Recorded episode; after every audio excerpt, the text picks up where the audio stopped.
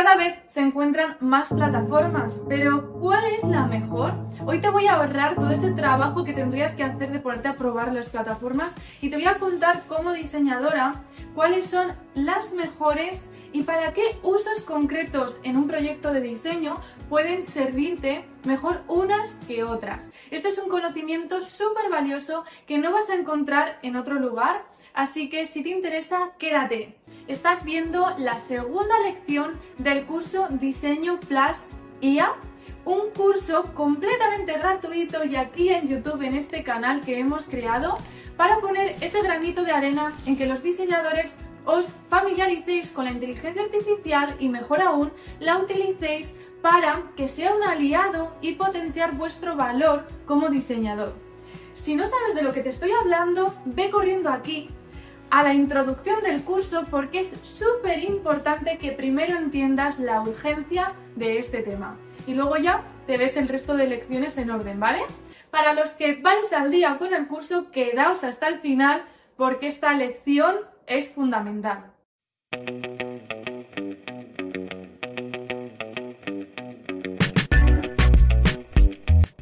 Voy a responder a tres preguntas. Lo primero, estas plataformas de inteligencia artificial, ¿cómo funcionan? O sea, ¿qué es realmente esta herramienta, no? Pues resulta que estas plataformas se conocen o son mejor bien nombradas como modelos generativos de inteligencia artificial. ¿Por qué? Porque producen algo, te producen un resultado final, un output, a través de un input. Normalmente el input es con texto, aunque también puede ser con imagen. Entonces tú le metes eso a la plataforma, al modelo generativo de inteligencia artificial, mejor dicho, y en consecuencia lo que te procesa es un resultado. Hay eh, modelos generativos de texto o puede ser también de imagen y en un futuro no muy lejano incluso podremos llegar a tener archivos de 3D como tal o vídeo. Rápidamente, ¿cómo funciona?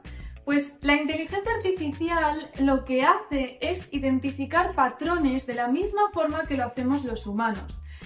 Muchos creen que la inteligencia artificial lo que hace es copiar, ¿no? Pero no copia, sino que realmente genera conceptos completamente nuevos y originales.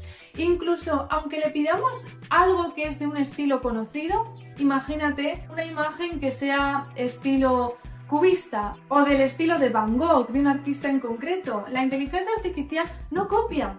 Lo que hace es revisar de su base de datos todas las imágenes que tienen que ver con ese estilo, identifica cuáles son los patrones, como un diseñador podría identificar eh, qué texturas utiliza y predominan más, qué tipo de elementos, qué colores, recoge y extrae toda esa información y luego la extrapola y genera un nuevo diseño, de forma que esa creación es completamente nueva y única. Y por lo tanto, aquí viene lo mejor de todo, no posee copyright. Así que realmente podemos utilizar la mayoría de estas plataformas, siempre depende de las condiciones, pero la mayoría de estas plataformas de forma completamente libre. Y ese resultado que genera la inteligencia artificial es tuyo. ¿Qué plataformas son las mejores? Vamos directamente con esto acompañadme a la pizarra. Las principales plataformas que se están utilizando son cuatro. La primera es Chat GPT-3, que es de texto a texto. Esta herramienta te sirve para un montón de cosas que ya expliqué en el vídeo anterior y normalmente se utiliza en el inicio de todo el proceso creativo. Incluso te puede servir para generar los prompts, esos inputs que necesitas meter en otras inteligencias artificiales para generar imágenes. Entonces esta suele ir al inicio y es de texto a texto. Tiene un montón de posibilidades aplicadas al diseño y como te digo, te lo cuento en la lección anterior. En segundo lugar, una de las más más famosas es Mid Journey.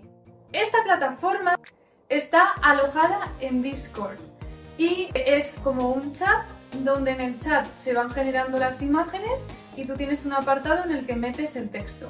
algo que caracteriza esta de aquí es que a nivel de precios suele ser la más rentable porque te permite, por una tarifa plana, obtener imágenes infinitas, mientras que el modelo de ingresos de las otras plataformas eh, suelen ser de pago por imagen.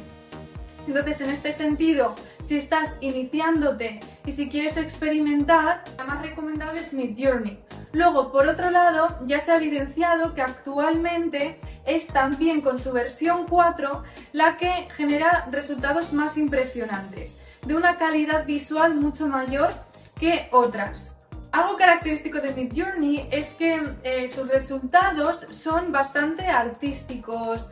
La segunda más popular es DALI 2, que probablemente hayas escuchado. Y esta viene de la empresa OpenAI. DALI 2 también genera imágenes a partir de texto, pero eh, la estética de esas imágenes son un poco más como estándar, como de bancos de imágenes, con estética así de estudio.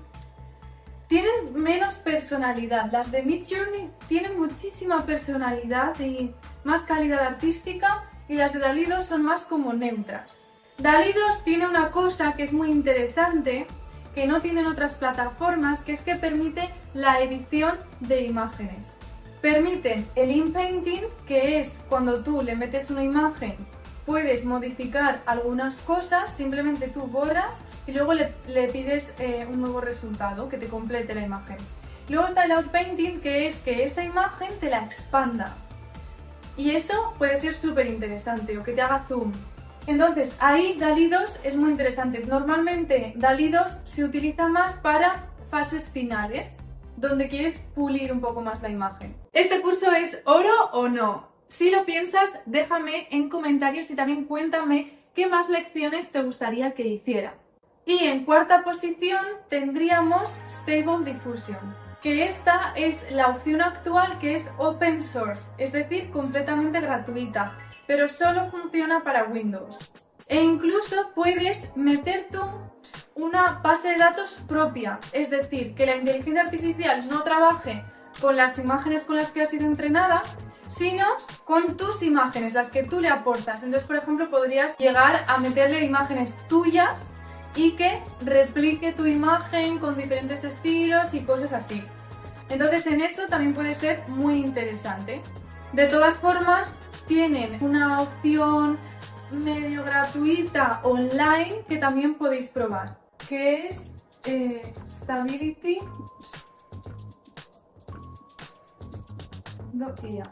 con esta puedes llegar a calidades bastante interesantes al mismo nivel que Midjourney.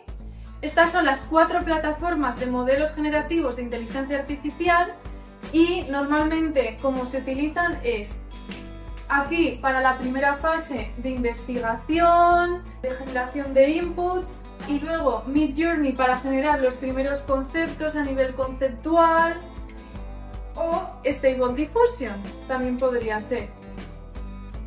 Y ya, por último, Dalí para hacer pequeñas modificaciones. Y habría un cuarto paso en el que una vez que tengamos ese diseño que nos gusta, poder utilizar pues programas de diseño tradicionales para añadir texto, añadir lo que sea necesario que nos permita completar la creación y el diseño como tal y tener un mayor control que nos permita llegar a ese resultado final. Bueno, estas las principales plataformas y que dan mejores resultados, pero casi semanalmente salen nuevas e incluso están saliendo nuevas que van dirigidas a un nicho concreto. Por ejemplo, si lo que quieres es específicamente diseñar personajes de videojuegos, o si lo que quieres es específicamente diseñar algo de un nicho, ¿no? En colasdeideas.com estamos trabajando en un manual de diseño con inteligencia artificial donde recoger toda esta información que es más profunda, más avanzada y que si te interesa puedes adquirir ya eh, por aquí en este enlace en www.colasdeideas.com. Ahora bien, aquí no se acaba el curso. Recordemos que esto es la lección 2 y te tienes que ir a ver la lección 3, porque en esa lección te cuento qué es un prompt engineering. Este término es algo que debes conocer y sobre todo el término prompt, porque de eso es de lo que se trata cuando queremos eh, generar una imagen. El prompt es ese texto que tienes que meter. Hay muchas preguntas aquí, ¿no? ¿Cómo generar el mejor prompt? ¿Cómo consigo que la inteligencia artificial me devuelva lo que yo estoy imaginando? Ahí está la clave. Así que ve a la siguiente lección que te dejo por aquí para seguir con este curso. Por supuesto, cuéntanos en comentarios qué te ha parecido y danos más ideas de lo que quieres seguir viendo en el curso. Y si todavía no está la lección, suscríbete porque pronto va a llegar y así no te la vas a perder. Como digo siempre, no dejes de crear.